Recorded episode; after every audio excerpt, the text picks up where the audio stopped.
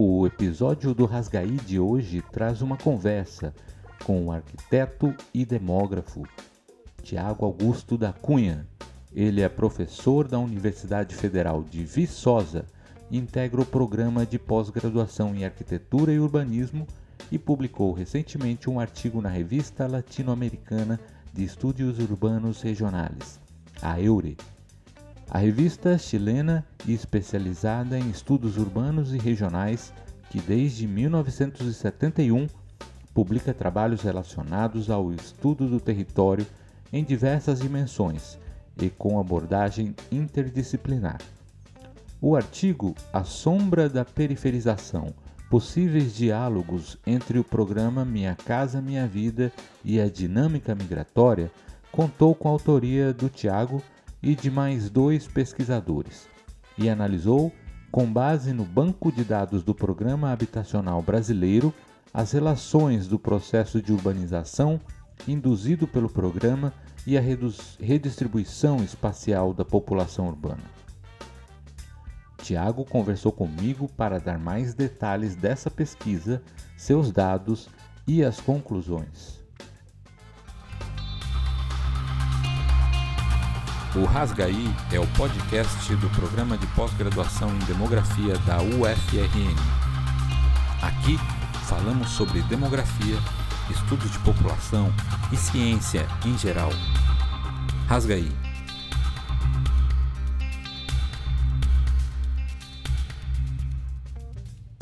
Olá, Tiago. Seja bem-vindo ao Rasgaí. Qual foi o principal propósito do seu artigo e que aspectos o trabalho pretendeu enfatizar? O propósito principal do artigo era tentar entender um pouco melhor ou tentar detalhar um pouco mais as razões para a migração, principalmente da migração muito localizada, da migração intrametropolitana. Pelo menos a respeito dessa migração, sobre essa migração, boa parte das causas elas giram em torno tanto do mercado de trabalho, né, localização do emprego, quanto da localização da moradia, do mercado habitacional. Mas pouco se sabe, por exemplo, sobre a oferta mesmo de, de moradias, né? Como que a oferta de moradias poderia atrair uma demanda específica por essas moradias e assim alterar alguns fluxos populacionais. Então é um trabalho de redistribuição espacial da população urbana, especificamente, mas que tenta, como eu disse, especificar um pouco mais qual o papel do, do, das políticas públicas, das políticas públicas habitacionais nessa localização geográfica dos estratos populacionais. Então, esse foi talvez o, o principal objetivo do, do trabalho conciliar essas políticas públicas habitacionais aos estudos de população, aos estudos migratórios, aos estudos de distribuição espacial da população urbana. Para desenvolver a pesquisa, vocês utilizaram quais fontes de informação e quais aspectos ela permitiu vocês a aprofundar?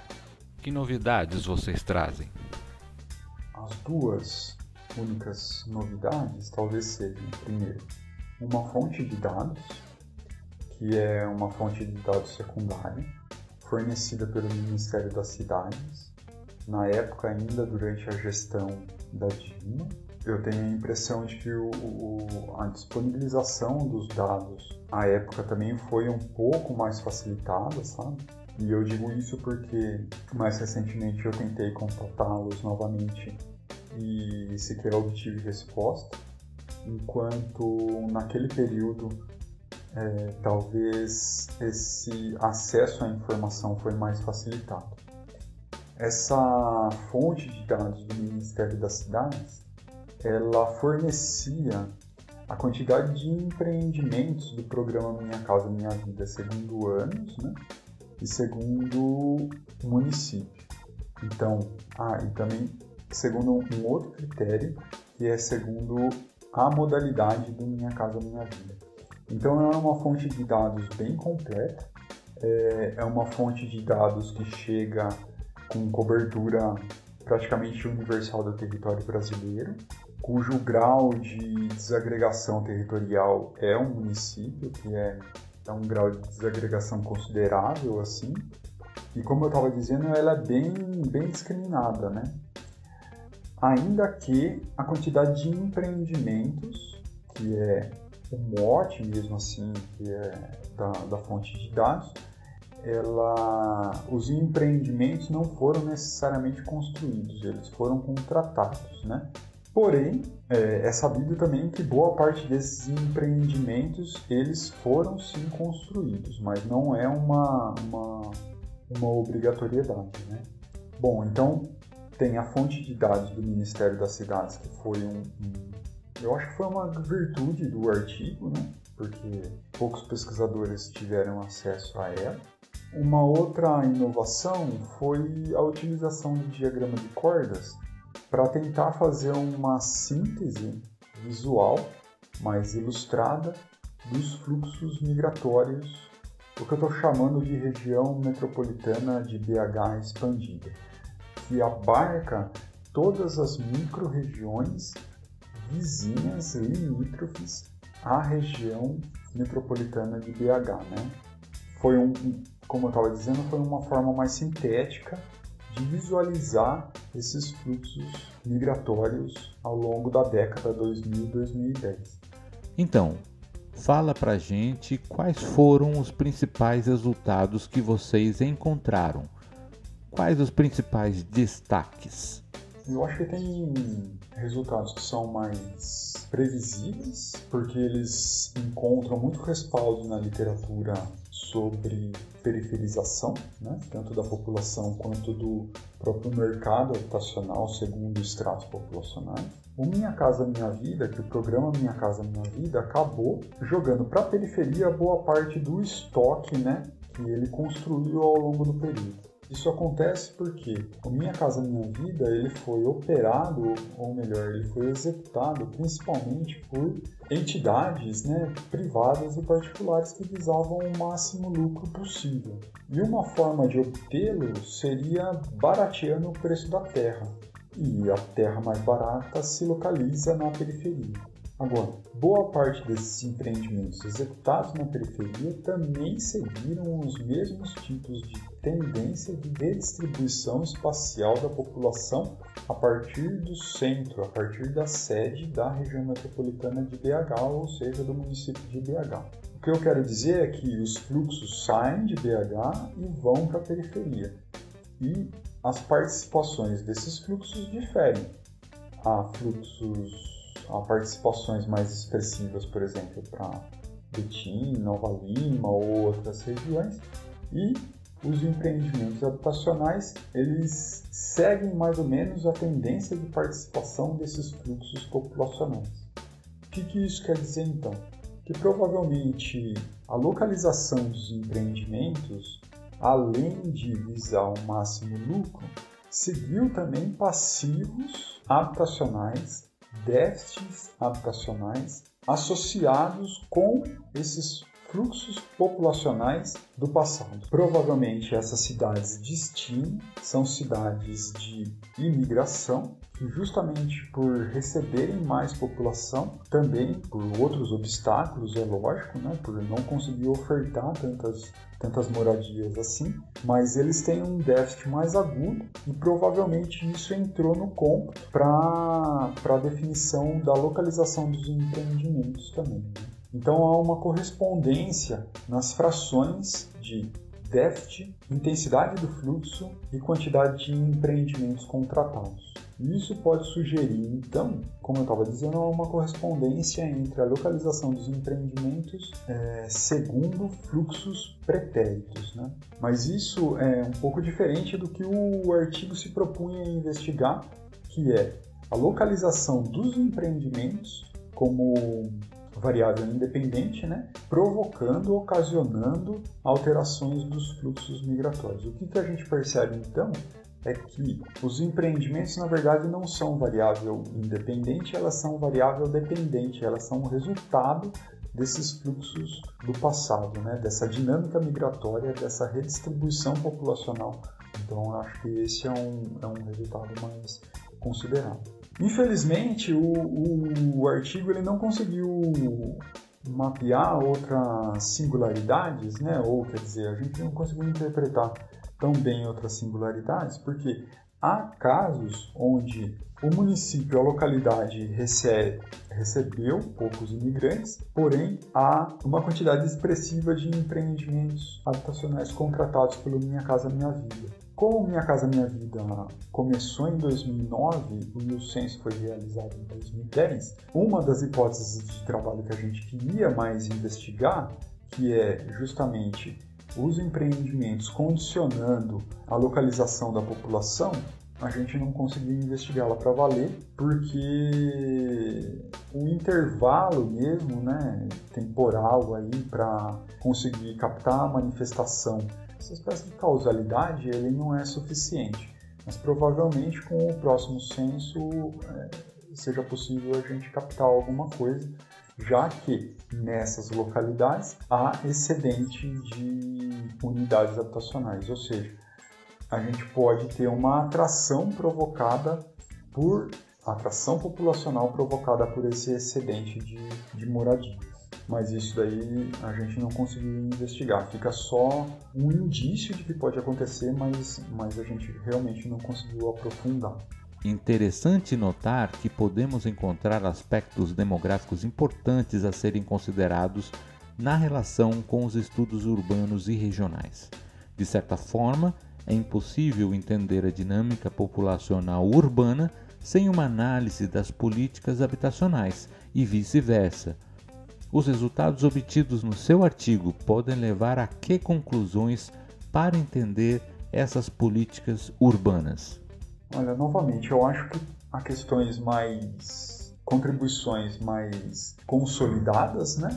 E há outras mais inéditas, assim, onde que a gente está levantando a lebre para uma discussão futura mais consolidada é que o Minha Casa Minha Vida ele acabou reforçando o processo de periferização, tanto da habitação, mas principalmente da população, né, que é o que realmente interessa. Justamente por olhar para esses passivos, né, muitos deles criados por esses fluxos populacionais, pelas questões decorrentes dessa imigração não solucionadas, vamos colocar dessa forma, né? A, ah, o fluxo populacional em si ele não é responsável por nada. A questão do déficit habitacional é que, havendo o fluxo populacional, o poder público deveria ter agido de alguma forma para não minimizar o fluxo, mas para aumentar a oferta de moradia, de infraestrutura, ou seja, mas ele não fez isso. Então, por diversos motivos, por diversos obstáculos, por diversos limites, passivos foram gerados a partir desse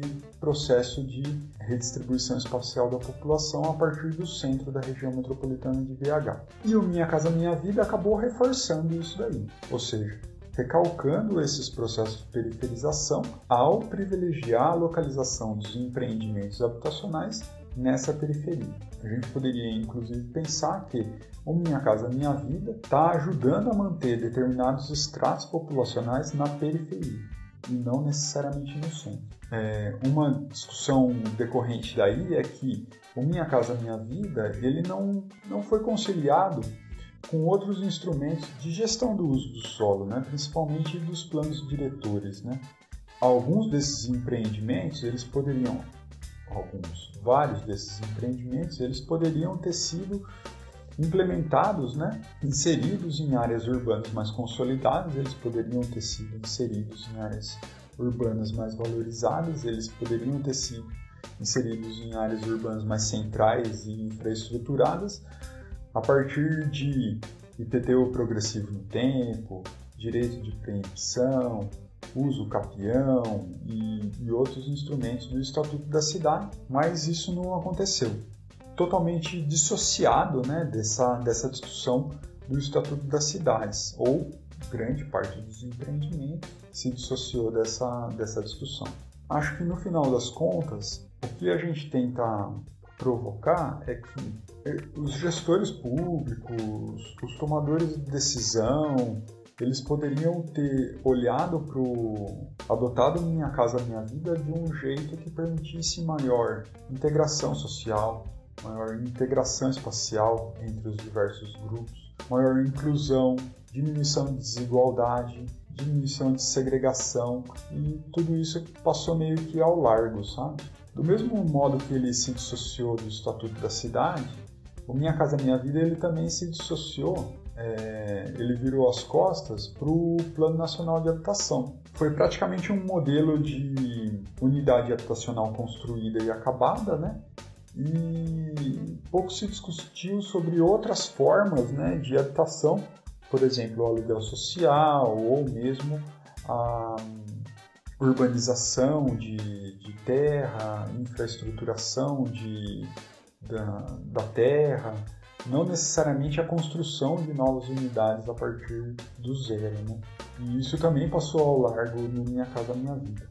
Tudo isso a gente acabou levantando como uma forma de é, reenquadrar ou de aproximar o Minha Casa Minha Vida de outros preceitos já colocados já vigentes, já legalizados, já formalizados, mas que foram eclipsados pelo tamanho do, do, da, da, política operativa, né? Do, que foi o Minha Casa Minha Vida. Né?